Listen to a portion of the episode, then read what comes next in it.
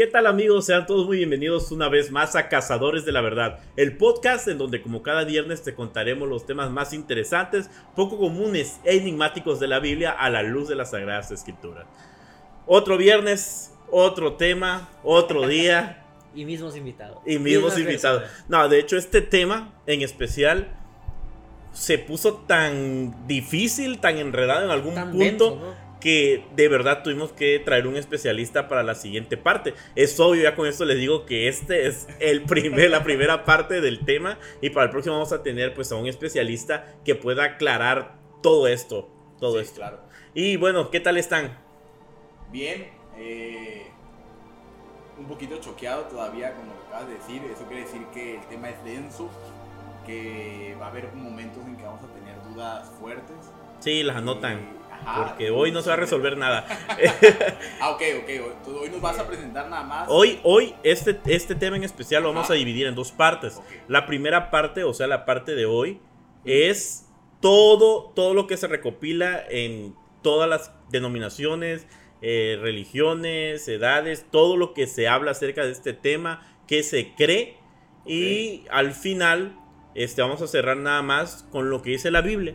El siguiente capítulo vamos a estudiar realmente qué dice la Biblia, comprobar qué es cierto de lo que hay en otras religiones y desmentir eh, creencias que son sacadas de otro de otro otra parte. En el siguiente capítulo vamos a desentrañar más el tema cancelando mitos Asegurando sí, el de hoy es... Esta es la introducción. Este es todo lo que existe. Vamos de lo general a lo Ajá, a lo específico. Eso, universitario el chavo, ¿eh?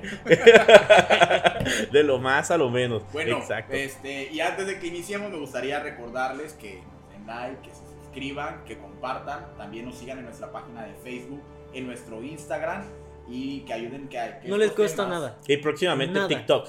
Ya para que ayuden que Manuel llevas como eh, cumpla su sueño de TikToker. Quiere ser TikToker ayúdenle a que es un sueño frustrado. Sí no pues ayúdame si tú eres el que lo vas a dirigir y no lo haces bueno pues entonces vamos a iniciar. iniciamos esto es Cazadores de la Verdad los seres celestiales continuamos iniciamos. Comencemos.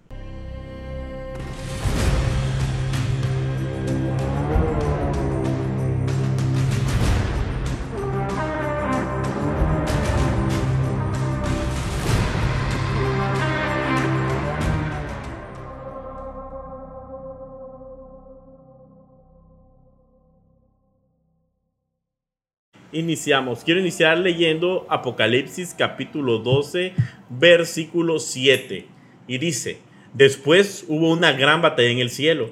Miguel y sus ángeles luchaban contra el dragón, y luchaban el dragón y sus ángeles, pero no prevalecieron, ni se halló ya lugar para ellos en el cielo. Bueno, este versículo creo que lo han escuchado muchas veces. Nunca lo había escuchado. No lo habéis escuchado. Bueno, algunas personas lo habrán escuchado y otros, al igual que Manuel, es la primera vez que lo escuchan. Entonces, de entrada, este versículo nos habla de una situación que solamente hemos visto en películas y que hasta cierto punto es difícil de imaginar, que es una guerra en el cielo. Como la mayoría de los eventos cósmicos, ¿no? sí. Nos toca imaginarlo porque no hay ni registro, no hay... Es, es, todo lo que se menciona, realmente en ninguna fuente ni en libros apócrifos hasta ahorita he encontrado algo en lo que se nos especifique si utilizaban algún tipo de armas, cuánto duró la guerra, dónde se llevó la guerra específicamente, solamente dice que en el cielo, este, si hubieron bajas, no hubieron bajas, qué sucedió. Fíjate que eso me intriga mucho, ¿no? Porque siempre eh, nos hemos referido a esa guerra, pero no, no tal vez no la dimensionamos de una forma humana a como lo que está pasando ahorita con el acontecimiento, ¿no? De Rusia, Ucrania, algo humano, dos bandos que pelean, pero estamos hablando de seres que ni, o sea, ni siquiera en nuestra imaginación concebimos, ¿no? Como dices tú, el si había armas, el si tenían poderes, ¿no? Como sí, utilizaban poderes especiales. o, la simple fuerza. Ajá, ¿cómo fue? ¿Cómo fue? pero de que fue un conflicto físico hasta cierto punto, sí, sí, sí es, porque utiliza la palabra guerra y de la palabra guerra dice que luchaban Miguel y sus ángeles y el dragón y sus ángeles y que en esta guerra se derrotó a uno y la consecuencia de que el, de quien perdió fue que lo sacaron, lo expulsaron del cielo. Entonces fue una fue una guerra civil. Una guerra civil. fue, una guerra, fue una guerra de poderes interna que te- el bando perdedor, pues como en todo reino o país o, o- o zona donde alguien más quiere tomar el trono, pues termina siendo expulsado. Sí, tuvo, tuvo, que- tuvo sus consecuencias. pasó, ¿no? Y entonces aquí es do- donde empezamos con nuestro tema de hoy. Se llama seres celestiales o los celestiales. Celestials. No, güey, ya, Los celestiales. Sí, bueno. Los eternos. Eternos. Oye, Ahí viene la censura. viene la nos va censura. a caer el copyright por tu culpa. A mí lo que me sorprende es que Manuel no sabe nada del versículo, pero sí sabe de películas. ah, Es claro. que son todo. generaciones distintas. Ok, ¿qué, qué, qué nos traes hoy del tema? ¿Cómo Platícanos. Bueno, hoy se llama Los Celestiales y específicamente vamos a hablar de estos seres que se reflejan en la Biblia, que no son Dios, pero que están con Dios.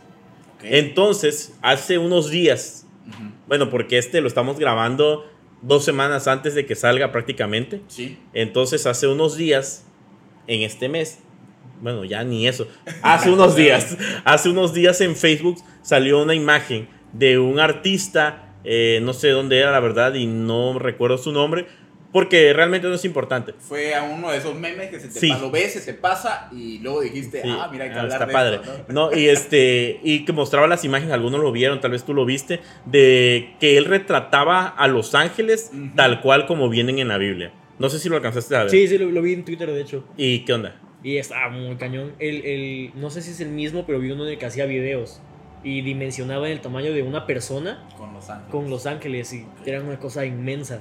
¿Y tú? ¿Qué onda? Yo no lo vi, pero anteriormente yo había, había hay un video que a mí me impactó mucho que venía estas casi las imágenes parecidas, pero era hablaba del sonido que hacen Los Ángeles Ajá. y creo que se los envié, no me acuerdo, pero era como un Como un canto, ¿ok? un- ajá, como Eso un que dicen canto, que- pero al- sonaba como lamento, no sé, Que se escucha por el cinturón de Orión. Ajá, y a mí me perturbaba un montón, pero yo decía, no, o sea, ¿Será no cierto? Creo, o sea, no creo que un ángel te cause un sonido eh, que te termine dando miedo, ¿no? Se supone que no debería. Sí, Y- entonces, Y luego está, eh, eh, es comparaba estas imágenes que tú dices, yo ya las había visto, no por la publicación que dices, pero había visto algunas este, que compartió Irán. Irán, saludos. esas Este, son, Ah, ok. esas son las que compartió Irán, que Ok, fue- Irán es nuestro anciano. Irán, es nuestro anciano De nuestra iglesia, eh, de jóvenes, este, y pero yo, yo, yo las comparaba con eh, aquellos que han visto anime, con hay un anime que se llama Neon Genesis Evangelion que presenta a los ángeles igual como de una forma así Sí. gigantesca, enorme, grotesca. Entonces, aquí viene mi pregunta, de lo que nos vienes hoy nos vas a contar sobre esa parte, ¿no? Hoy vamos a hablar un poco de esta parte, pero hoy nos vamos a enfocar un poco más, porque si nosotros nos damos cuenta, no todos eran iguales. Ajá. No todos eran iguales, Hay tenían diferencias. características diferentes y Correcto. obviamente al tener características diferentes pues tienen un rol diferente. Ujú. Y hablando de esto, con lo que iniciamos el versículo de una guerra, en una guerra pues hay pelotones, ¿no?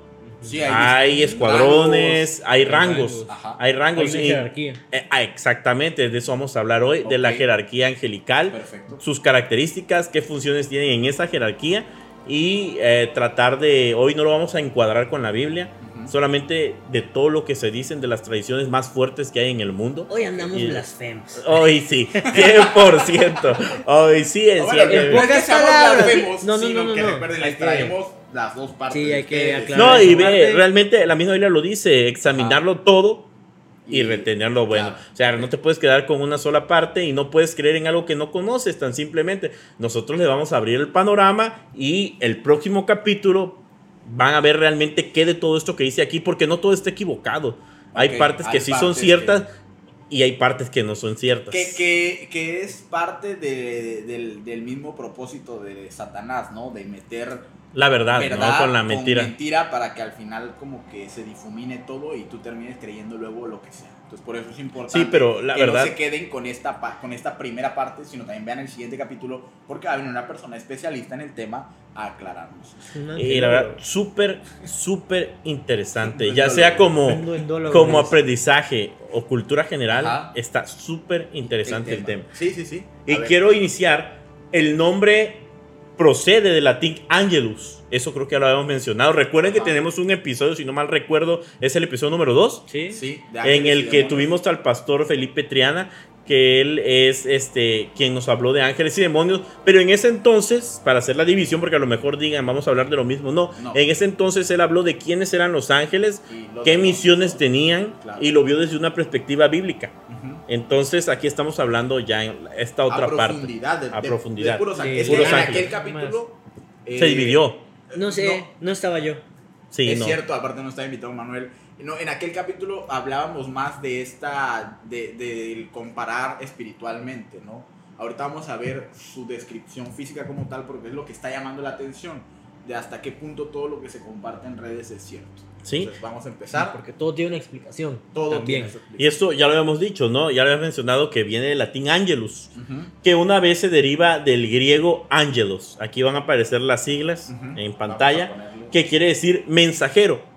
Es un nombre muy común en todo el mundo occidental con sus propias derivaciones árabes y hebreas. Entonces lo primero es el significado de la palabra ángel, que es un mensajero. ¿Sí? Ya lo vimos en la pasada también un poco, pero vamos a continuar. Son quienes llevan la voluntad de una deidad suprema. Esto es en todas las religiones, no específicamente de una, sino para todas las personas. cristianismo también Ajá, hay En- ajá, así es, así es. Se consideran ángeles, no probablemente tienen el mismo nombre, pero se- estos mensajeros como tal son quienes llevan la voluntad de una deidad suprema, intermediarios entre la deidad y los seres humanos. O sea, prácticamente eh, un ángel es un mensajero que es el puente entre los seres humanos y la deidad. En este caso para nosotros sería Dios.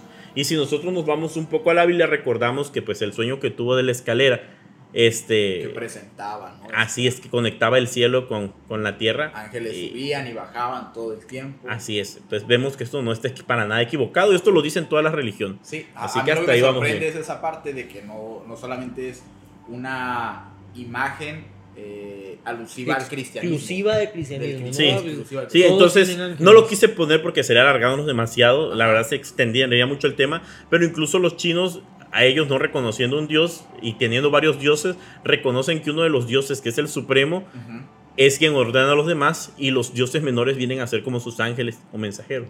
Entonces, pues en todas las religiones. rol, ¿no? Sí, cumplen un rol, cumplen un rol que es servir a la deidad de suprema, intervenir con los seres humanos y hacer la voluntad que se les manda. Ah. ¿Sí? Entonces, tienen misiones, se representan cinco misiones que son salvación, destrucción. Protección, bendición y adoración. Que son las funciones que cumplen los ángeles. Somos como los kryptonianos, nacen ya con... Ándale. Dale, Sí, tío, ¿a lo qué que vas, tenían no? Pero pues hoy hablaremos de otro aspecto, del aspecto Ajá. físico y de la jerarquía angelical.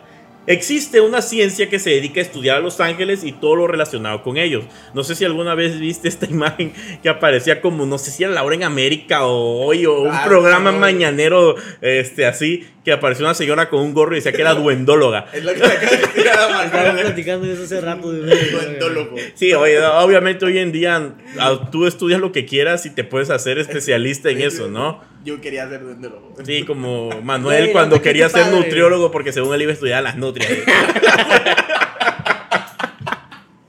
Entonces, pues por ahí va, ¿no? También hay gente y la verdad es que hasta cierto punto es bien pagada. He escuchado en otros Ah, podcasts muy, Sí, muy, muy famosillos por ahí. Eh, los que siguen la página, pues ahí los que tienen al documentalista, Ah, ajá. él también eh, tiene una entrevista con una angeóloga. Ah, Pero no, hay muchas ángel, personas. ángel, Á- ¿cómo sería? Ah, Es que angiólogo es el que ve otra cosa. El arqueólogo es el asesino. No, Angelóloga. ángel, angelóloga. Bueno, Ángel- esta persona que estudia, en real- es una persona especialista en angelología. Ajá. Eh, bueno, Ella- ella- entrevistaba, incluso también de todo un mucho, que hay un podcast que es de Jordi y Marta Gareda. Ajá. Eh, también llega una chava ahí que según se fue a entrenar con los lamas y todo, ella te habla un poco y te avienta. Y pues ahí incluso da y habla ella de cómo tú puedes comunicarte con tus ángeles de la guarda y todo. Ah, Y, ya. digo, hay gente que se especializa en eso. Ujú. Que tan veraz sea, la verdad, en mi caso no lo creo.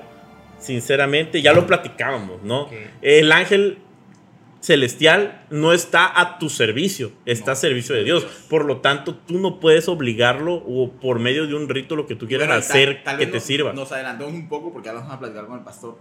Pero bíblicamente hace mucho tiempo que nadie ha estado en contacto con un ángel. Sí, ya, ya lo veremos. Sí. Pero solo queremos dejar esta: que existe una ciencia que pero estudia los que- ángeles y es la angelología. Angelología. Entonces sería angelóloga.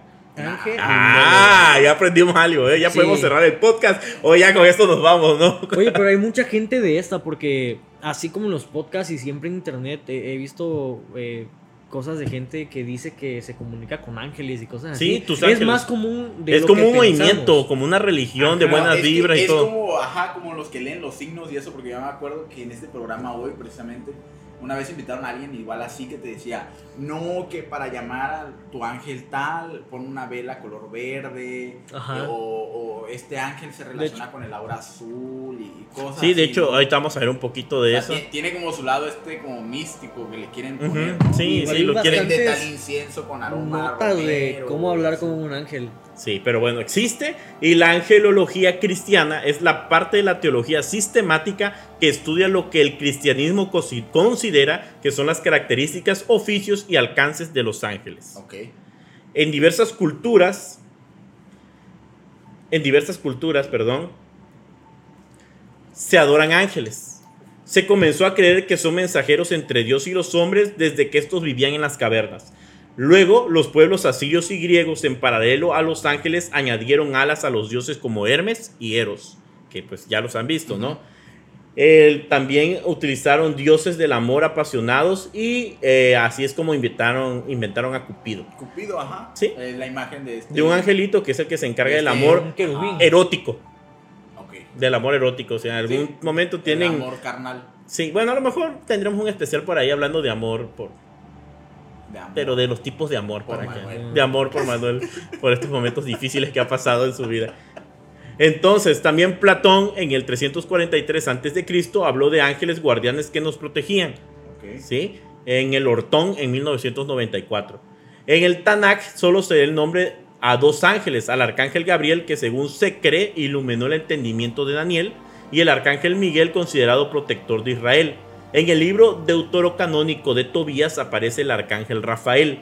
Fuera del canon, en el libro de Enoch se dice que los ángeles asistieron a la entrega de la ley mosaica en el Nuevo Testamento. Los fariseos creían que los ángeles comunicaban al hombre con la voluntad de Dios, mientras que los saduceos no creían ni en ángeles ni en espíritus. También Ireneo en el 130 al 195 después de Cristo mostró jerarquías entre ángeles. Creía que si un ángel puede ser caído o un demonio también puede convertirse. Eso es lo que él decía. Él tenía esta, esta, esta postura. Si un ángel pudo caer, entonces todo lo contrario, un demonio puede convertirse. Se arrepiente. Ya lo veremos en el próximo capítulo. Quédense con esa duda, anótenla, está ráyensela ahí en el brazo, en la cara, rayen en la pierna a su abuelita, lo que quieran, pero no pierdan esa pregunta. Entonces, seguimos. Y Jerónimo, en el 347 al 420 después de Cristo, pensaba que al nacer a cada persona se le entregaba un ángel guardián. Dioniso en el 500 dijo que un ángel es imagen de Dios. Gregorio Magno dijo que los ángeles tenían poder sobre cuerpos celestiales, mientras que Pedro Lombardo pensaba que un ángel podía cuidar a muchas personas. Entonces vemos que varios autores han tratado de explicar esto de los ángeles. Unos han dicho diferentes cosas, ¿no? Que cada quien le ha dado como que su sentido. Su por ejemplo, propia este- interpretación. Sí, o sea, este que, que, que menciona que no existen los ángeles, por ejemplo. O sea, que dice, no, la comunicación es directa con Dios. Mientras que este otro te dice que se pueden redimir y el otro que ya le puso jerarquías. O sea, como que cada uno le ha ido Sí, añadiendo. cada quien tiene algo y así fue como se formó se ha esto. hecho una bola de nieve tan grande que ya se cree todo. De diferentes textos, incluidos Ajá. la Biblia, libros apócrifos, autores, este, evangelios perdidos, de todo. Entonces, según la angelología cristiana, se dividen a los ángeles en tres jerarquías. Vamos a ir de la más cercana a Dios, de los más Hacia poderosos, hacia abajo. No hace sentido que sea más de abajo para arriba. No, tú déjalo. Manuel, por favor, para la próxima Continúa. tú la investigación y yo busco Continúa. las noticias. Continúa. Entonces, bueno, ¿cómo quiere? No, así está bien. Está bien porque vamos Sí, sí, sí, sí, entendiendo sí. a igual quién tiene más poder. O sea, Ah, sí. Como quieran, aquí hay para todo. no, no, no. eh, Órale. Continúa, por Continúa, favor. Bueno, empezamos con los eh, seres celestiales que están en la punta de la pirámide, por así decirlo, y son los serafines. Y no, no señora, no niño, No chaborruco, no es el de la novela, no, no es serafín. Los serafines son un grupo de seres celestiales que se mencionan solo en Isaías 6, 2 al 7, en donde se afirma que continuamente adoran al Señor y claman el uno al otro, santo, santo es el Señor Todopoderoso. Recuerdan que dijimos que los ángeles tenían misiones también de adoración. Sí. Pues estos son uno de los que tienen este tipo de misiones. Toda la tierra está llena de su gloria, era lo que decían ellos. En Isaías 6.3. Ok. Si ustedes quieren comprobarlo, vayan a Isaías. Ellos son los más cercanos a Dios, Según esto. en distancia. Eh, sí. En... Se les representa Ajá. con tres pares de alas. Ok. Con dos cubren sus rostros, con dos cubren sus pies y con dos volaban. ¿Sí? Se cubren para que según se sostiene y protegerse del intenso resplandor que emite Dios. Entonces aquí dice que no es que los Wow, ángeles y los serafines eh, no puedan soportar la gloria de Dios porque sean corruptos, sino porque la divinidad de Dios es tan fuerte que que ni ellos. resplandece O sea, que ellos tienen ellos que cubrirse en reverencia delante de la presencia de O Dios. sea, es que está, está Sí, impactante. y el próximo, Está el próximo capítulo, bueno, voy a seguir para que escuchen esto. Ajá. Vamos aquí. Los serafines son mencionados en Isaías del 6, del 1 al 7. En el versículo 1 dice, en el año que murió el rey Osías, vi yo el cielo sentado sobre un trono alto y sublime y sus faldas henchían el templo. Y encima de él estaban serafines, cada uno tenía seis alas, con dos cubrían sus rostros, con dos cubrían sus pies y con dos volaban. Y en uno al otro daban voces diciendo, Santo, Santo es el Señor de los ejércitos, toda la tierra está llena de su gloria. Y los quiciales de las puertas se estremecieron con la voz que clamaba y la casa se hinchó de humo. Entonces dije, ay de mí que soy muerto, que siendo hombre inmundo de labios y habitando en medio del pueblo que tiene labios inmundos, he visto mis ojos al rey de los ejércitos. Y bueno, esta es una visión acerca de los serafines. Algo importante que hay que tomar en cuenta es que Lucifer en un momento fue un serafín. Ah, ok. le- Entonces aquí dice que él estaba delante de la presencia de Dios. O sea, ya con esto le puedes dar una imagen que tiene seis alas. Sí. Sí, y aquí hay algo importante. Dice que están por encima del trono de Dios. Esto no quiere decir que tengan más poder de Dios que Dios. O sea, sino que físicamente. Sino que Físicamente están Ellos encima. cubren toda la presencia de Dios. Si nosotros nos vamos y vean en el primer capítulo con el pastor Eliasib, que fue el arca del pacto, el arca del pacto eh, tenía una característica especial, Tenía dos serafines que tenía una tapa. con las alas. Ajá, y la tapa estaba encima de. Y encima de estaba qué? Los querubines Ajá. o los, Los los, serafines, Serafines, perdón. serafines. Ajá, que eran los que este pues Como prácticamente estaban por encima. Sí, Pero Sí. por encima no, como dices tú, no por. No por poder, No sino no por- algo simbólico, por es cubrir. algo Es algo físico. físico. Y, ya van a ver que aquí, tal vez con lo que yo les lea, se les haga una confusión entre serafines y querubines. Pero el próximo capítulo vamos a separarlos. Pero entonces, el único trabajo de los serafines es alabar a Dios todo el día. Ajá, y cubrir, Y cubrir. la gloria de Dios. Ajá. Porque, ya lo vamos a ver también más adelante, habla acerca del hecho de que el trono de Dios se mueve. Y entonces ellos son los que van cubriendo el trono de Dios. Son como los Cambia de lugar, Son como los lugar del Sí, siglo. prácticamente, ellos son como los guardaespaldas. Sí, ah, ah, ándale. Sí, son los guardas. La Guardia Real. La, ah, sí, sí, sí. Y bueno, luego llegamos con el otro, Ajá. este, segunda jerarquía, de la primera jerarquía, tenemos el otro grupo, que son los querubines. A los querubines se les dio la tarea de guardar la entrada del huerto del Edén. Si recuerdan, hablamos sobre los árbol. árboles y dice cuando salieron Dios mandó dos que- querubines con una espada en fuego para Ajá. que ellos estuvieran. Incluso también algo interesante, dice que el árbol de eh, la vida este, mandó una espada llameante. Esto es importante porque, eh, bueno, y frecuentemente se dice que Dios mismo tiene su trono entre querubines y que viaja montando en querubines. Que los querubines cargan el trono. Sí, como que ellos son los que lo llevan. En Salmos 18:10, Ezequiel 10 del 1 al 22. En el Génesis también se menciona que sobre el arca del pacto del Antiguo Testamento habían dos figuras de oro de querubines con alas extendidas sobre el arca y según se cree que Dios prometió ir a morar entre su pueblo. Desde la parte superior del propiciatorio te daré todas las instrucciones que habrás de comunicar, le dijo Dios en el Éxodo. Los querubines son mencionados en Génesis y en Ezequiel. El libro del Génesis menciona que Dios expulsó a Adán y Eva y puso al oriente del huerto del Edén querubines y una espada encendida que se revolvía a todos los lados para guardar el camino al árbol de la vida. También Dice, cuando se paraban ellos, se paraban ellas, y cuando ellos se alzaban, se alzaban con ellos, porque el espíritu de los seres vivientes estaba en ellos. Entonces la gloria de Dios se elevó por encima de un umbral de la casa y se puso sobre los querubines, y alzando los querubines sus alas se levantaron de la tierra y de mis ojos. Cuando ellos salieron, también las ruedas se alzaron. Las ruedas, es importante esto, ¿eh? Las ruedas se alzaron al lado de ellos y se pararon a la entrada de la puerta oriental de la casa de Dios y la gloria de Dios de Israel estaba por encima de ellos. Estos eran los mismos seres que vi debajo de Israel junto al río Quebar y conocí que eran querubines. Esto es importante. Si nosotros empezamos a leer el Ezequiel, inmediatamente él dice que está en la orilla del lago Quebar, del río Quebar, y empieza directamente hablando acerca de unos seres y no dice su nombre. Entonces, hasta el capítulo 10, él dice que esos seres eran los mismos que describe en el capítulo 1. Ah, que son los querubines. Está interesante. Y lo describe físicamente. Sí, lo describe. Y, creo que es ahí donde puede venir esta interpretación de todas estas imágenes, ¿no? De ah, textualmente dibujar, bueno, dibujar como, ah, como, está escrito. ajá, lo percibe y es como de. Se ve de tal forma pero ah, igual habría que ver, porque, o sea, tú te lo describe, pero tú lo imaginas desde la perspectiva humana. Humana, exacto, sí. O sea, porque supongo que es algo que va, a escapar de la imaginación. Y ve, en lo que les decía, Ezequiel capítulo 1, versículo 6, da las características.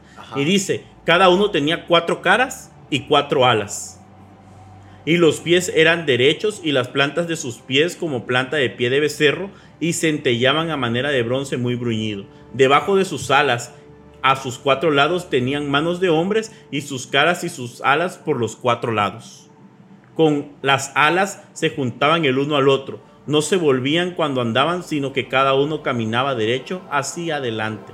Y el aspecto de sus caras eran cara de hombre y cara de león al lado derecho de los cuatro, y cara de buey a la izquierda de los cuatro. Asimismo, había en las cuatro caras cara de águila. Entonces, esta sería la descripción. Está cañón, está muy intenso, no sé. Estos son los, querubines. querubines. Esto sería el primer nivel. Los querubines y los serafines son los que están más cercanos a Dios. No, todavía falta uno. Dentro del primer nivel, para cerrar el primer nivel, las tres jerarquías que están en el primer nivel, tenemos otros que son conocidos como los tronos. Ah, los tronos, en Ezequiel Apocalipsis se menciona otra clase de seres celestiales conocidos como tronos alrededor del trono de Dios. Si nosotros seguimos leyendo en Ezequiel, dice, y él lo menciona como las ruedas. O en la jerarquía judaica, que es otra diferente, sería lo mismo que los ofanim Ok, judaicamente se llama los sofán. Ajá. Ok. Y aquí, según los cristianos, son los, tronos.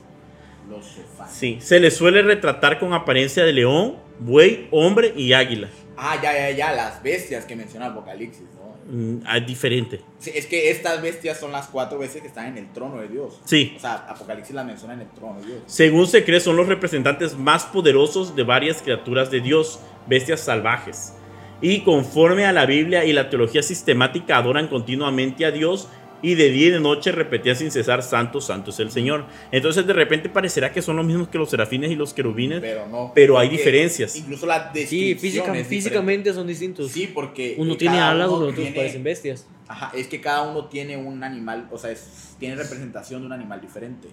Entonces por eso cada trono sí, cada trono tiene una representación diferente. Y ve lo que dice, los tronos a veces son identificados como los sofán.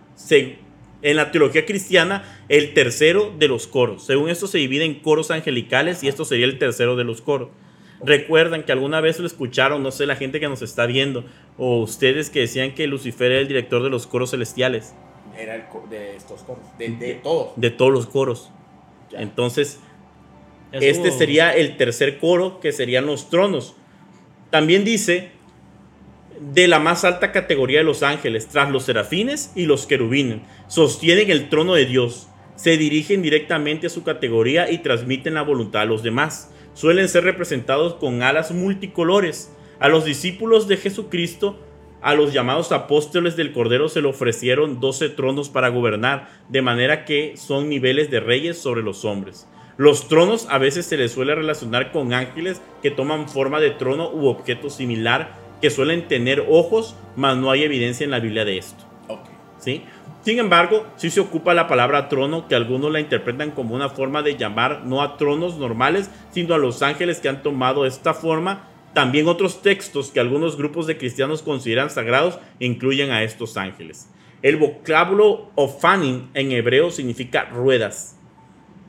Haciendo referencia a esa descripción, ¿no? sí, como un giroscopio. un giroscopio, muchas ruedas dando vueltas alrededor de su cuerpo. También llamado galgalín que son esferas, ruedas o torbellinos. Ah, bueno. Uno de los manuscritos del Mar Muerto los presentan como ángeles en secciones. Hacia el final del libro de Enoch se les representan como una clase de seres celestiales, quienes, junto a los querubines y los serafines, no duermen nunca y cuidan el trono de Dios.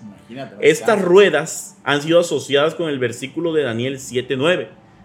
Y entonces, de los cuatro ruedas cubiertas de ojos compuestas de dos eh, de cada lado que acompañan a querubín al lado debajo de Dios. Entonces, si nosotros leemos Daniel eh, 7.9, entonces ahí nos empieza a hablar de que estaban organizados delante del trono de Dios un querubín y una, ellos lo llaman eh, una rueda. Un querubín y una rueda. Un querubín y una rueda. Un querubín y una rueda. Como que esa es su formación. Y son seres diferentes.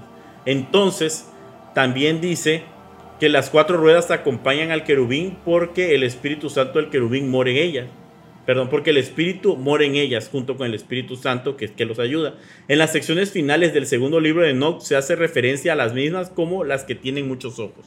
Si recuerdan en estas imágenes... La jalo llenan de ojos y aparte las ruedas estas que mencionan, ¿no? Sí, entonces, parece indicar el libro de No que los Ofanim se encuentran asociados con los tronos en el cristianismo.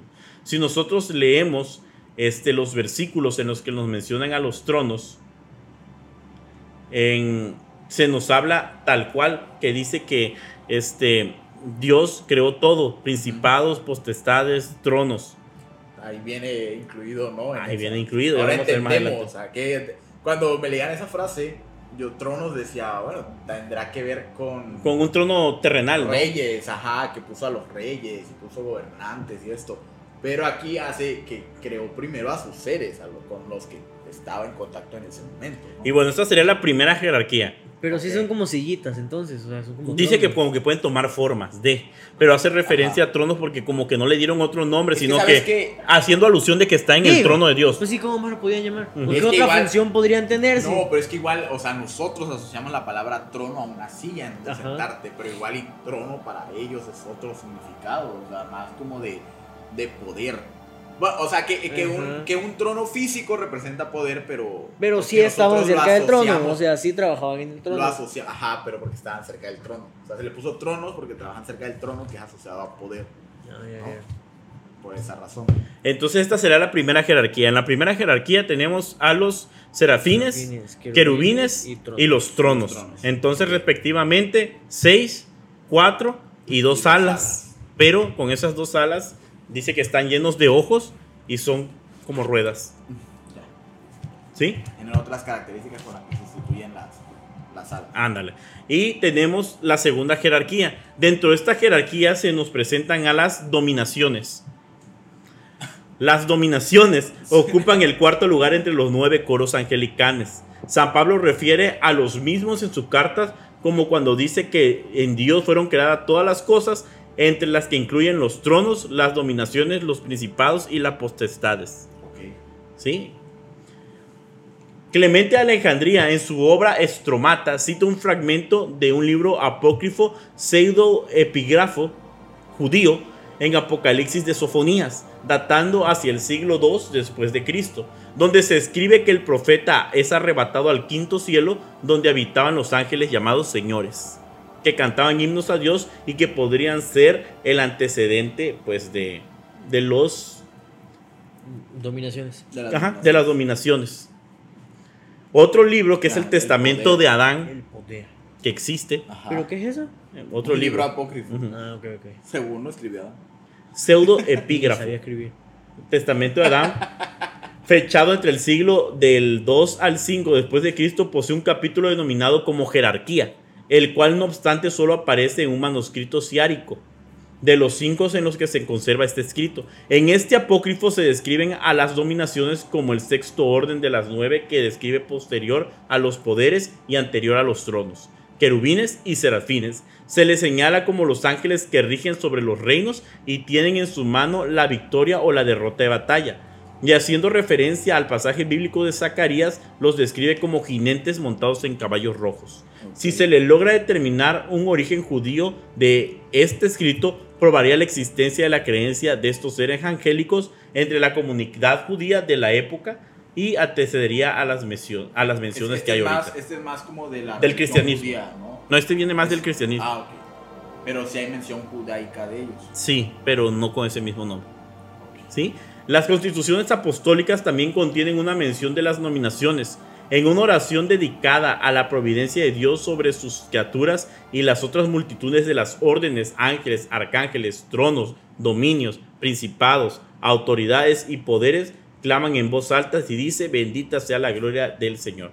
Entonces, Estás tanto día alabando Sí. y glorificando y entonces estas serían las dominaciones. imagínate. Es que hasta el nombre, ¿no? Sí, es como que sí. Como que, ajá, como que son los tanques. Ah, Luego tenemos- aguantan Los, los golpes. Luego tenemos a las virtudes. Ah, ok. Ese me suena que es como que son los de los Como que son los buenos, sí. Son femeninos. Los virtudes son aquellos ángeles a quienes Dios creó para ser portadores de la gracia divina y el valor. Son los bonitos. Ándale, dedicándose a que el ser humano se acerque a Dios para estar en comunión con Él. Son los elfos de los Aparecen Ándale, mencionados sí, sí, en el versículo así, de Efesios lindos. donde se declara que Cristo está por encima de todo principado, potestad, virtud, dominación y de todo cuanto tiene nombre no solo en este mundo, sino también en el venidero.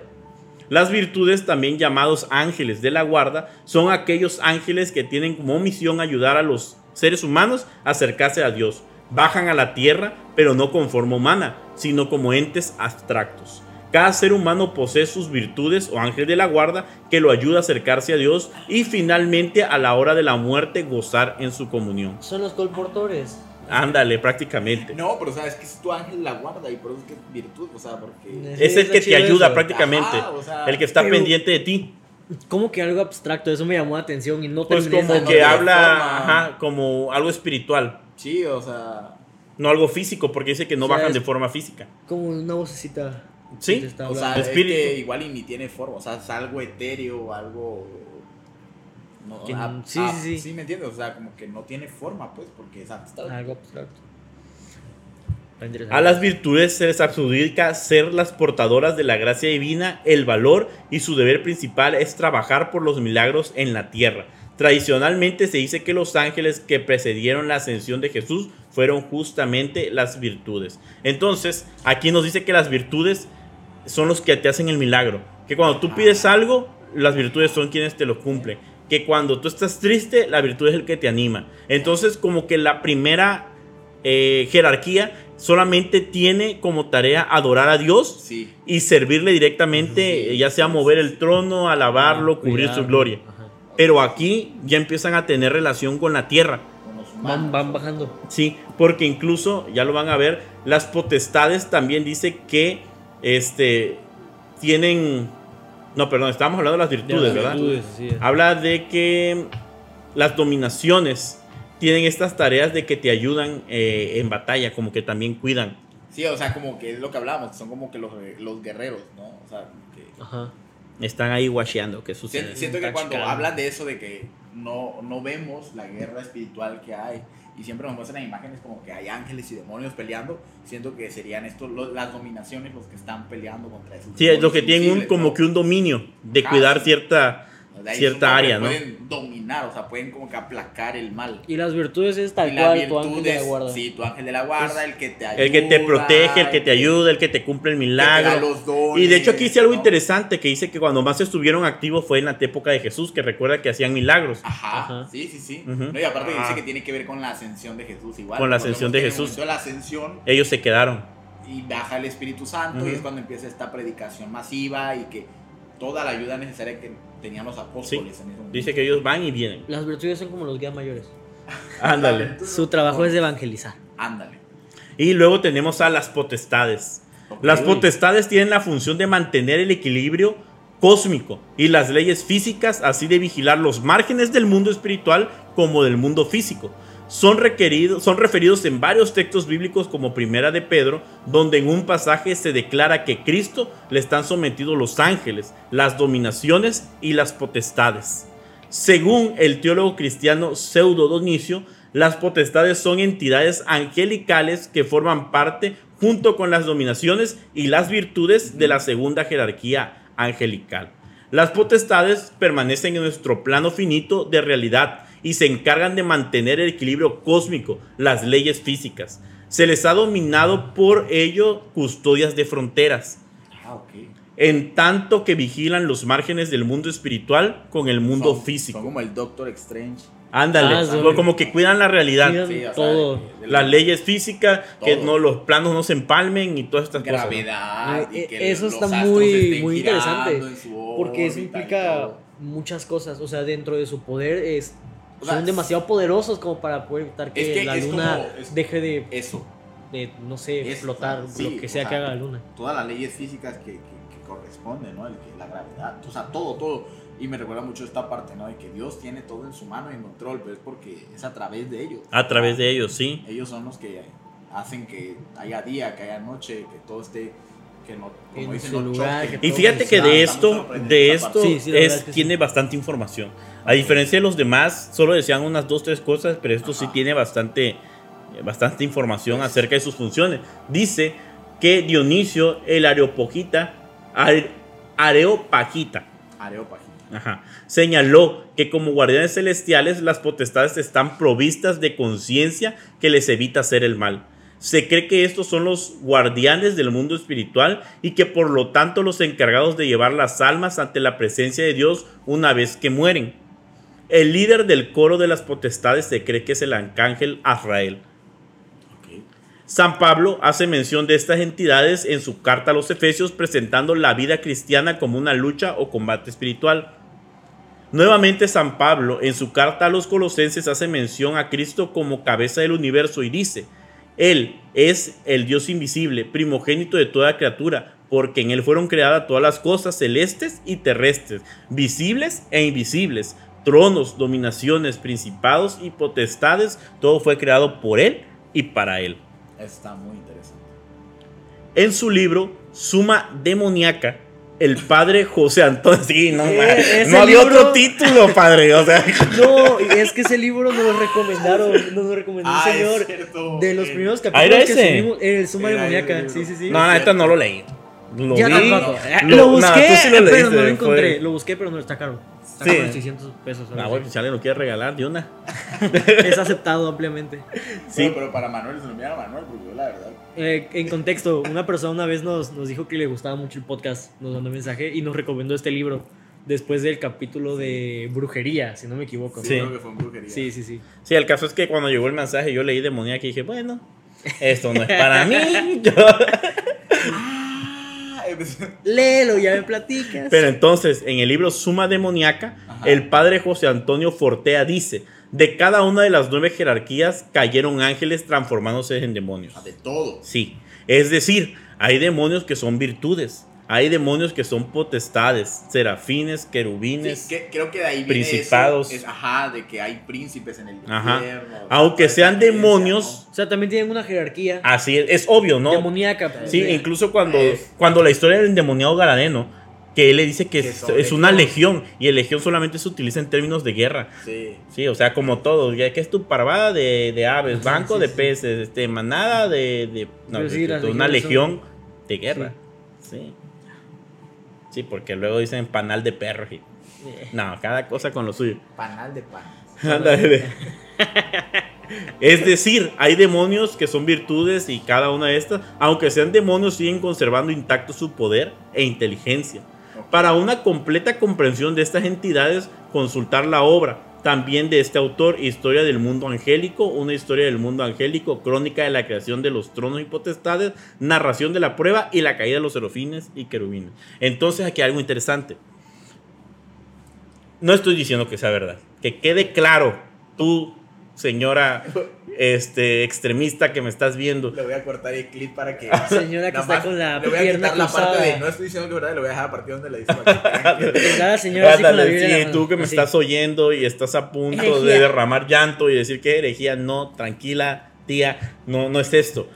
Yo solamente quiero hacer la comparación aquí. Si esto es cierto y entonces llegan que conservaron pues algunos de estos rasgos, entonces estamos hablando de que si las potestades tienen la habilidad de mantener los planos, ya ves que a veces dicen que los planos se empalman, que, o ah, lo que suceden pasa, cosas. o lo que pasa que dicen que el los 31 de octubre, ¿no? Que es este día de Halloween. Ah, sí. Es porque se rompe el velo. No y te, vayas, las- no te vayas muy lejos, las virtudes. Eso también haría alusión a todo eso de que la gente dice que vende su alma al diablo y todo. Ah, bueno, Porque sí, las virtudes también tienen esta cap- capacidad de de, cumplir favores, ¿no? No, igual eh, lo otro de que eh, escuché la voz de mi abuelita, de que esto, porque, o Sí, sea, si la virtud está contigo toda Sí, tu te vida, conoce. si lo ponemos Claro. así, sí Y tiene ya lo decía el pastor Triana, fíjate, Sí, sí, él decía sí. que como tienes tu ángel de la guarda, tienes un una demonio de la guarda de la perdición. Sí, Sí, o sea. Ay, oye, así no, si estás escuchando, mira, agradezco el favor, pero no me cuides. o sea, No, gracias. No, o sea, si, si acabas de agarrar, si acabas de agarrar el podcast en este momento, estás escuchando esto, te invito a que te vayas al inicio para que no Sí, te sí, confundas. sí. No, pero, pero sí, tiene razón Manuel en esa parte. O sea, todo lo, lo que, lo malo que sucede aquí va agarrando una explicación. El que me toquen la puerta, el que me muevan. el- o sea, todo eso en el mundo espiritual sí, porque como tú dices, tiene la capacidad, uno, de cuidar la realidad y de hacer que las cosas de la naturaleza sucedan por sí solas. Pues está el otro lado que va a tratar de interferir en su trabajo y va a hacer. Y ya lo decía este versículo, nuestra guerra no es contra sangre Ajá, ni carne, sino o contra sea. principados y potestades. Haciendo alusión a eso, a lo espiritual. Todo toma sentido, ¿eh? Sí, Dios sea, mío. Cuando vas conociendo el tema, entonces dices, híjole, o sea, lo que. es- Está lo que pesado, vi, ¿no? Lo que, ajá, por ejemplo, me levanté en la noche y lo que vi una sombra, o sea, no, o sea, no es un fantasma, no es un alma, o sea, es que hay un ser que tiene esa capacidad, porque la O tenía poder. para hacer el bien. Y ahora lo utiliza para hacer el mal. Entonces es entendible que todo lo que se dice o se cuenta en el mundo espiritual o esas historias paranormales, pues es que de paranormal solamente el nombre, porque es un ser creado por Dios Algo que le dio esa capacidad Sí, que no está en este plano. y ahora lo usa para hacerlo mal, ¿no? ¿sí? Ahora tenemos el tercer nivel, o sea, ya pasamos. Primer nivel, querubines, no, Dios, serafines. Dios, Dios. primer nivel, segundo nivel, Eh, querubines, serafines y tronos. Eso. En el segundo, potestades. No. eh, el no, segundo no, eran sí, dominaciones, dominación, dominaciones, virtudes virtud y potestades. potestades. Eh, exacto. Ah. Y ya entramos al tercer nivel y iniciamos con los principados. Los principados se encargan de ser los guardianes de las naciones, supervisando que aquellos eventos que las afectan, manifestando el dominio de Dios sobre la naturaleza. Aparecen mencionados en la carta de Efesios, donde se habla de que para que la multiforme sabiduría de Dios se haga manifiesta, los principados y la potestad en el cielo mediante la iglesia. O sea, son los que están ahorita en el conflicto este que hay Sí, pues sí. allá en Europa, ¿no? También llamados ángeles integradores. Los principados son los guardianes de las naciones. Supervisan aquellos eventos que afectan a las naciones, incluyendo la política, temas militares y comercio. En la, iconografía, bi- en la iconografía bizantina se les reconoce por su atuendo militar y sus armas que incluyen lanzas o hachas, además del liro en flor y el sello. En la catedral de Chartres se presenta en hábito sacerdotal, alba y dalmática junto con el evangeliario. En la catedral de Milán portan en su manto una peña rocosa sobre la que yerguen una fortaleza. Son los que vemos en todas estas imágenes que ponen a los ángeles así. Como en batalla. Son los que echan llevan carrilla. Es su trabajo, echar carrilla. Ándale. Sí, o sea, son los que ponen así con una Ajá. armadura padrísima y lanzas. O sea, tal cual son guerreros. Sí, o sea, son Sí, esto dice que ellos son los que ven pues cada nación, ¿no? Que a una nación le Que toca caer, ajá, que cuidan que la historia se vaya haciendo. Ya, ok. Como que ellos van dominando que cada guía está, Sí. está interesante, pues, sí, porque sí. entonces, eh, si recuerdan, en las potestades también hay un versículo que dice que tiene ángeles dominando los cuatro vientos de la tierra. Entonces, pues, estos serían las, las, las potestades, ¿no? Soportando. Y aquí entramos también con los arcángeles. Los arcángeles reciben usualmente una tarea de importancia para la humanidad. Por este motivo, conforme a esta religión, no hay diferencias físicas entre ángeles y arcángeles. Son los mismos. La diferencia radica en el rol asignado. Su trabajo es distinto Sí. físicamente. En la Biblia existen siete arcángeles. En general. Ajá. o sea, Aunque solo se menciona a tres por su nombre. El arcángel Miguel, al arcángel Rafael en el libro de Tobías, que es apócrifo, al arcángel Gabriel en el libro de Daniel en el Evangelio según San Lucas. La palabra arcángel viene del griego archangelos, que es una palabra que se menciona solo dos veces en la Biblia. Ambas reflejan en el Nuevo Testamento escrito en este idioma el antiguo prefijo griego arc, en otra forma del prefijo arco que significa que gobierna, que dirige, que comanda, que lidera. Y lo que sigue es ángelos, arcángelos o arcángel, que significa mensajero. Sería quien gobierna, quien domina, quien manda O sea, a los mensajeros. son, sí, los Serían como que los son- ángeles ascendidos, generales. Sí, son como Un generales, arcángel. Como que Sí. las órdenes. Por eso es que igual son los que tienen que ver en la relación con los mensajes. Cuando le avisaron a María que está embarazada. Cuando este, le avisaron a, a la prima, a- a- al, al esposo de la prima María. ¿no? O sea, todo, todo esto que tiene que ver con Y las aquí, hay- noticias importantes. aquí hay algo importante sobre eso que tú mencionas. Ajá. O sea, si nosotros nos vamos con esto, nos quedamos ya aquí.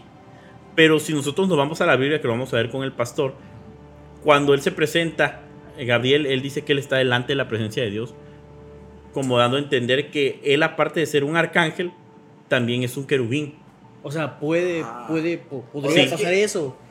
O sea, O sea, ahí nos metemos en otro tema que la neta hay que preguntarle al pastor. Sí, porque sí está muy ahí fue donde yo empecé a entrar en conflicto, Dios mío, me loco. Sí, ya. Dios mío. Oye, pero hay algo interesante y creo que tiene una explicación más o menos.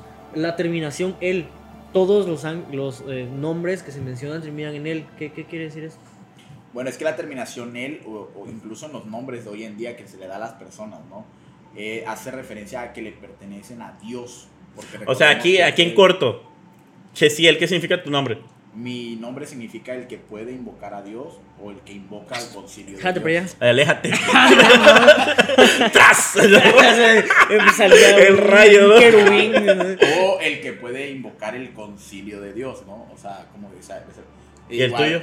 Es este Manuel. Manuel, pero es este Diminutivo de Emanuel. eh, Manuel que es Dios con nosotros, algo así. No sé Y yo me llamo Ángel, que es mensajero ¡Tras! de El otro, Dios. ¿no? ¡Tras! ¡Tras! Te cae un trono Pero era el vecino arriba, pues, que usted. que estaba en el trono. Sí, sí, pues. No, pero sí, o sea, él es el, el prefijo, él es De la Dios. referencia de que le perteneces Pertenece a, a Dios. Dios. A Dios. Entonces, Y hablando de esto, este, los nombres para los arcángeles en la Biblia son Miguel, el jefe del ejército celestial. Gabriel, el mensajero celestial. Rafael, el protector de los viajeros, de la salud y del noviazgo. En tu vida no está Ah. Rafael, así que Oye, ¿qué te evo- digo? evoca a Rafa, porque no es otra, ¿no? Hay que, hay que, ya cuando hablemos, no sea, no, sé, no es invocación, es evocación. Evocación. sí. sí. Uriel, el encargado de las tierras y de los templos de Dios. Raguel, el encargado de la justicia, de la imparcialidad, imparcialidad perdón, y la armonía. Sariel, el encargado de los espíritus de los hombres que pecan. Ramiel, el encargado de los resucitados.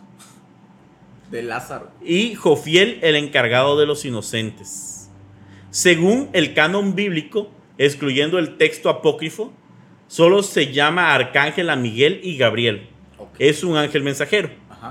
Se menciona a Rafael en el libro de Tobías, que es deuterocanónico, pero lo que es reconocido por las comunidades judías y la diáspora por todas las iglesias ortodoxas y también las iglesias católicas ha sido rechazado por algunos judíos. No, o sea, ellos no lo reconocen como tal.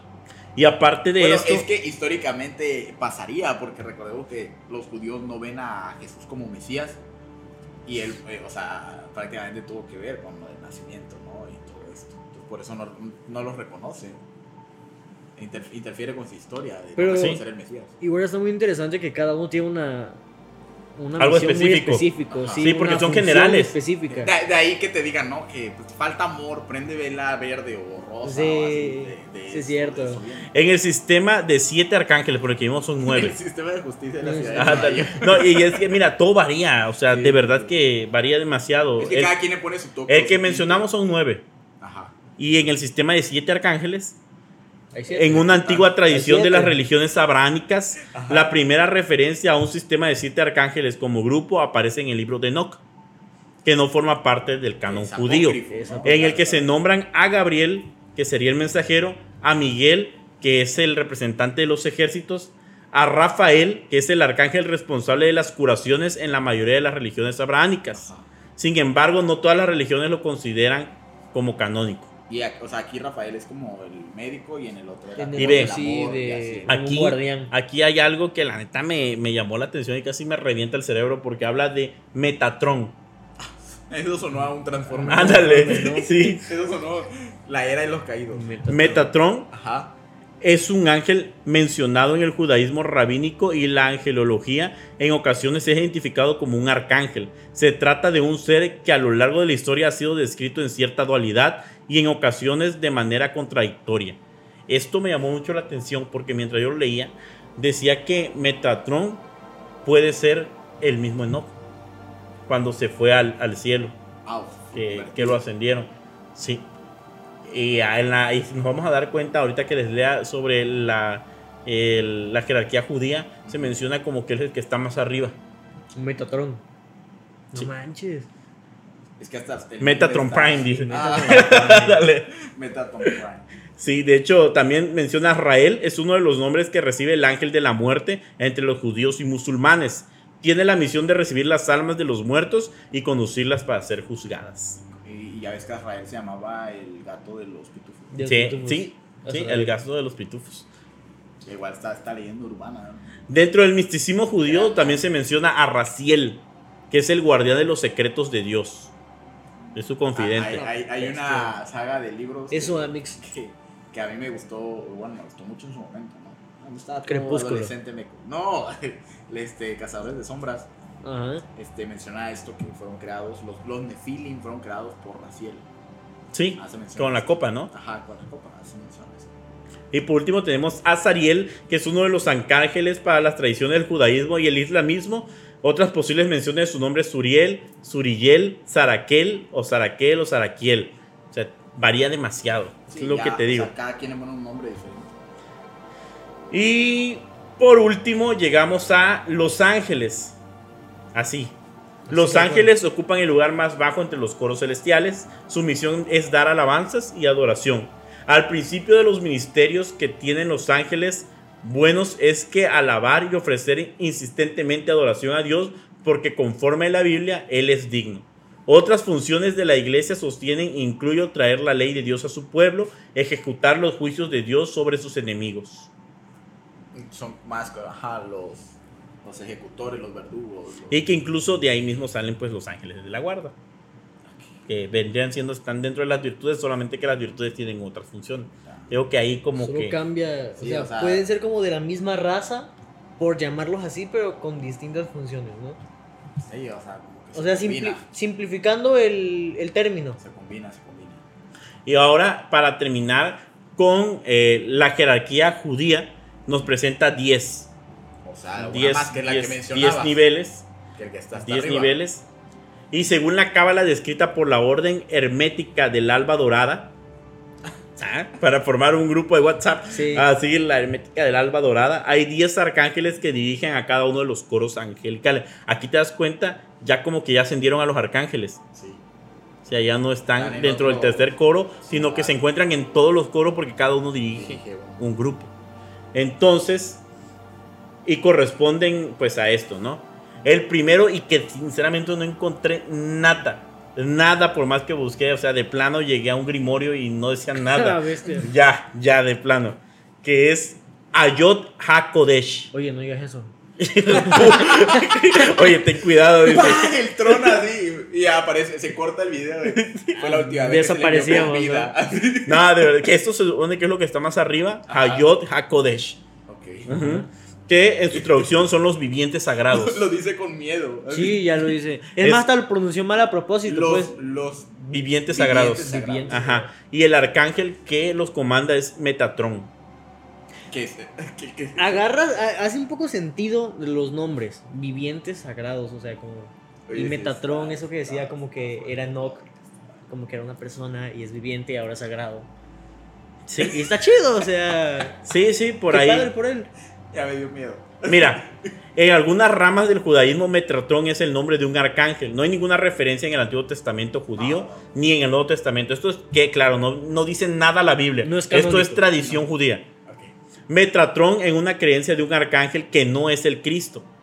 O sea, esto no es, es no, es, Cristo. no es Cristo. Es un ser que dice ser Enoch transformado. Por ahí se dice. También, pero que está a la izquierda del Padre. Pero la Biblia no Eh, eh. sustenta esto. Lo repito, la Biblia no sustenta esto. Repítelo tú. La Biblia no sustenta eso. Gesiel, por favor. La Biblia Que no claro. sustenta esto. Dilo, créelo. Empezaba a escupir No, no, sangre, no, ¿no? no, no, pero la Biblia no La lo Biblia no sustenta. Ahora juntos. Ya. Una, dos, tres. La La Biblia Biblia no no sustenta sustenta Es que esto. es obvio porque yo No crean escuchado todo el lo que ven Metatron. Sí, porque O sea, si tú me dices Metatron fuera de esto, yo te hubiera dicho, ¿cuándo sale la nueva de pues? Soy tan tonto que lo, me lo imagino como que es un camaro. de- No, pero continúa, porque es algo muy interesante Sí, esta parte. pero la Biblia no sustenta esto. Una confusión producto de la cábala judía o judaica. Pues Cristo está a la derecha del Padre. Y, el, y, el, y Metatron estaría al otro lado, a la Ajá. izquierda. Lo cual establece que Metratron es el ángel caído Lucifer que estaba a la diestra del Padre y nunca fue parte del concilio de Dios. O sea, hay dos opciones. Ajá, O sea, o es o es Enoch Enoch, transformado o o era Lucifer. o era Lucifer. Bueno, porque ya no es, porque no Ajá. Los, los vivientes, ¿qué era? Se llamó? Vivientes sagrados. Como no, Elías. Sí, más. Y luego tenemos a los Ofanin Ajá, o los- ruedas. Ya lo habíamos hablado, ¿no? Sí, y quien los comanda sería Raciel, que es el guardián de los secretos de Elohim. Y para ser ¿cómo está guardián cerca? de él necesita estar cerca. Sí, hace sentido también. También tenemos a los Erilin, que son A los, tronos. Erling, a los, A los Erling. Erling. y Luceli se agarró con Saludos. Saludos. Que son los tronos. Ah. Los tronos. Y que su arcángel es Sapskiel. Saquiel. Satskiel. Ujú. No es, sí. También tenemos a los Hash Halim. Está padre. Los eléctricos. Porque cuando nosotros empezamos a leer, vamos a ver el próximo, se hablaba como que tenían destellos de Sí, electricidad. me recuerda, me recuerda estos videos de que estábamos viendo la otra vez, de esas bolas que se ven que Ah, tienen electricidad. que- que- así. sí, sí, sí, sí. E incluso también dice que los ángeles vio que iban y venían apariencia de rayos. Ah, sí, también es cierto. Entonces, Es cierto, eh, Atención, atención. Los eléctricos. Y aquí su arcángel es Setkiel o Hadasiel, que es el arcángel de la libertad, la benevolencia, la misericordia y el patrono de todos los que perdonan. De ahí tenemos a los serafines, que también, ¿se acuerdan que hablamos en una parte que decíamos algo de que como que estaban incendiados, como que había fuego? Ajá. Fuego. Sí, sí. Sí, son los serafines, son los ardientes. Sí, sí.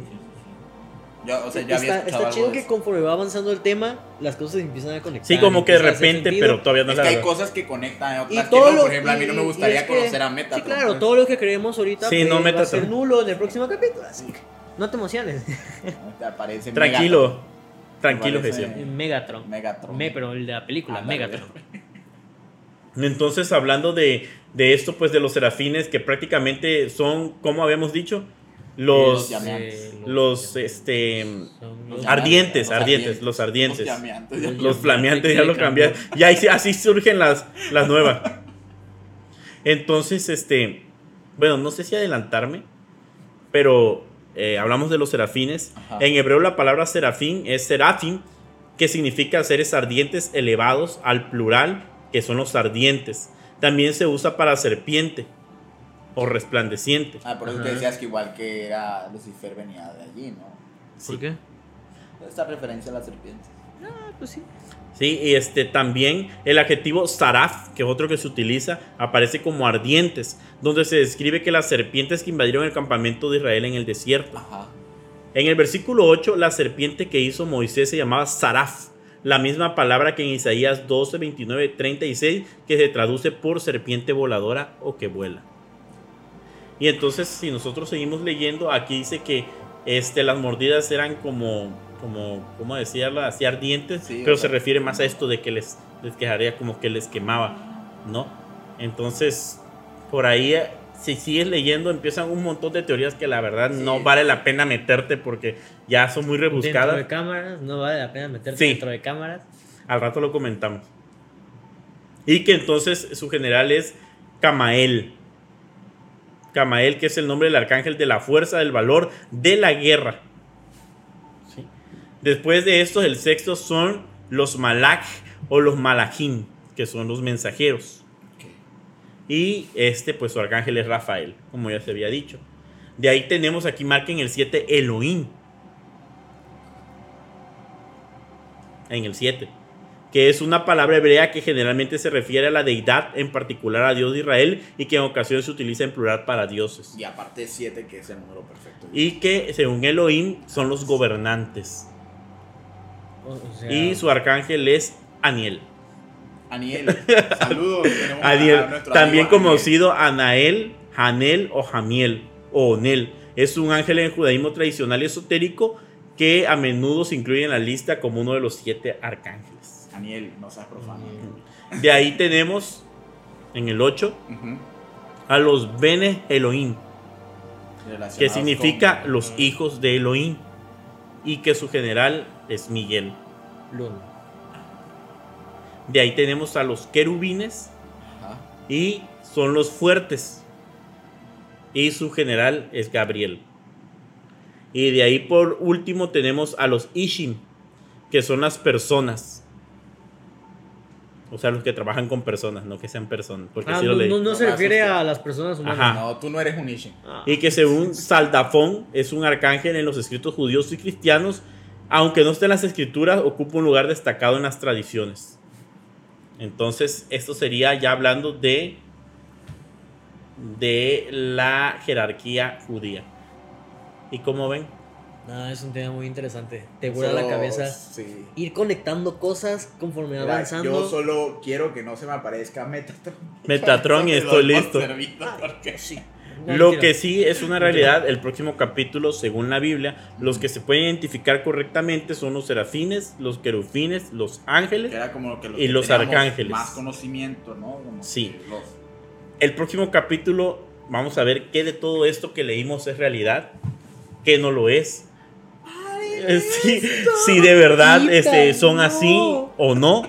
Y a mí algo que me llamó mucho la atención completamente fue este, pues esto, ¿no? Lo de principados, potestades, Sí, o sea, tronos. sus poderes, el con que están No, relacionados. no, no. Esto de que los mismos demonios pueden ser ángeles con Sí, las mismas capacidades Y celestiales. tenemos la pregunta pendiente para el, para el pastor de si un demonio puede volver a ser ángel. Esa era la pregunta. Sí, puede o no convertirse.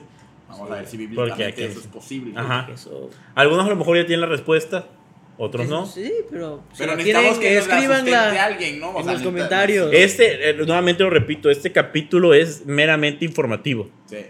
Este es un anuncio el público ajeno a próximo- cualquier partido político que haya prohibido su uso para fines a los establecidos Siéntate. distintos a los del programa. En el próximo nos vamos a adentrar ya con las preguntas, con todo esto de. De hecho, vamos a hacer algo. como Vamos a tener invitado. Ajá. Esta semana envíen sus preguntas. Sí, ok. Envíen sus preguntas. Vamos a tratar de grabar Pero, este, ¿te imaginas que el alguien jueves. hablado con un ángel? Del montón de gente. el jueves. Este episodio va a salir el viernes. Ajá. El viernes tienen sábado, domingo, lunes, martes, miércoles Miércoles. y el jueves estamos grabando con el pastor y las preguntas que se hayan acumulado se las vamos a hacer. De entrada yo tengo un par de preguntas Igual ahí. como- Y este. Sí. Tengo un par de preguntas ahí muy interesante sobre lo que habla esto, sobre cada función que tienen los ángeles y cómo están divididos porque se nos ha presentado en diferentes partes. ¿eh? Incluso, bueno, a mí me gusta mucho el anime. Así como me ven, todo bañado. Pero sí me gusta el anime. Yo, yo tengo una pregunta. eh, Y es este. ¿Qué pasa con todas estas personas que decía Manuel, no? Que terminan vendiendo su alma. Oye, pero aguanta, me pensé que ibas a decir algo. Este, estaba a punto de decirte el anime. Ah, Que hay un par de animes como que tú mencionabas, el Neo ah, Genesis Evangelion. Este, que hay otro, el de Full Metal Alchemist, en el que habla un poco de esto de la, de la jerarquía Lo que angelical. pasa con el de Neon Genesis Evangelion es que, o sea, te presenta hasta la cábala y todo, ¿no? Sí. La orden angelical. Asustada porque estamos hablando de cosas así, güey. La hermanita ahorita Asustada, temblando. temblando. Ah, Ay, hermanita, manita. No, tranquila, hermanita. no se cierre, no, no creemos en eso. Es, Es solamente compararlo de que se ha estudiado tanto que Sí. incluso han hecho caricaturas y películas sobre eso. Hay una que se llama Legión de Ángeles, Esa Ah, una la película, que también está habla un poco de eso. Entonces Muy padre. Sí. hay que tenerlo en consideración. Yo ahí tengo igual, te digo mis preguntas. ¿Qué pasa con estas personas que ya vendieron su alma? ¿Qué pasa con, con estos ángeles que lo cuidaban? Todo eso. Sí, Tengo- pues sí. Mis preguntitas, ¿no? Y como quiera ya tienen un poco más de tema de conversación para hablar con sus amigos. Claro. Cualquier cosa, si están hablando de fútbol, tú háblales de ángeles. Está más chido. Sí, oigan, Está ¿han más interesante. De, Meta- De Metatron, sí. Neta. Ay, Eh, no, muchas horas. Bueno, pues este fue el capítulo de hoy. Esperamos que les haya gustado. No olviden enviar sus preguntas, no olviden enviar sus dudas, información que tengan también envíenla. Testimonios. testimonios. Este realmente está muy interesante este tema y vale la pena realmente ver qué es verdad y qué es mentira. Así es. Y este y eso es lo que vamos a hacer el próximo capítulo, así que no se lo pierdan. Pues yo me despido, chicos, Estos cazadores de la verdad. Hasta la próxima. y síganos en nuestras redes sociales antes de que No nos vayamos. Denle like ahí en YouTube, en, en Facebook. Facebook. Este, envíen sus preguntas, mándenlo por donde quieran, pero hagan llevar lo que ustedes crean que necesitan saber. Y pues esto es Cazadores de la Verdad, los seres celestiales o los celestiales, parte 1. Nos vemos hasta la, La próxima. próxima. Y no se olviden, su ángel siempre los está viendo. Igual que Metatron.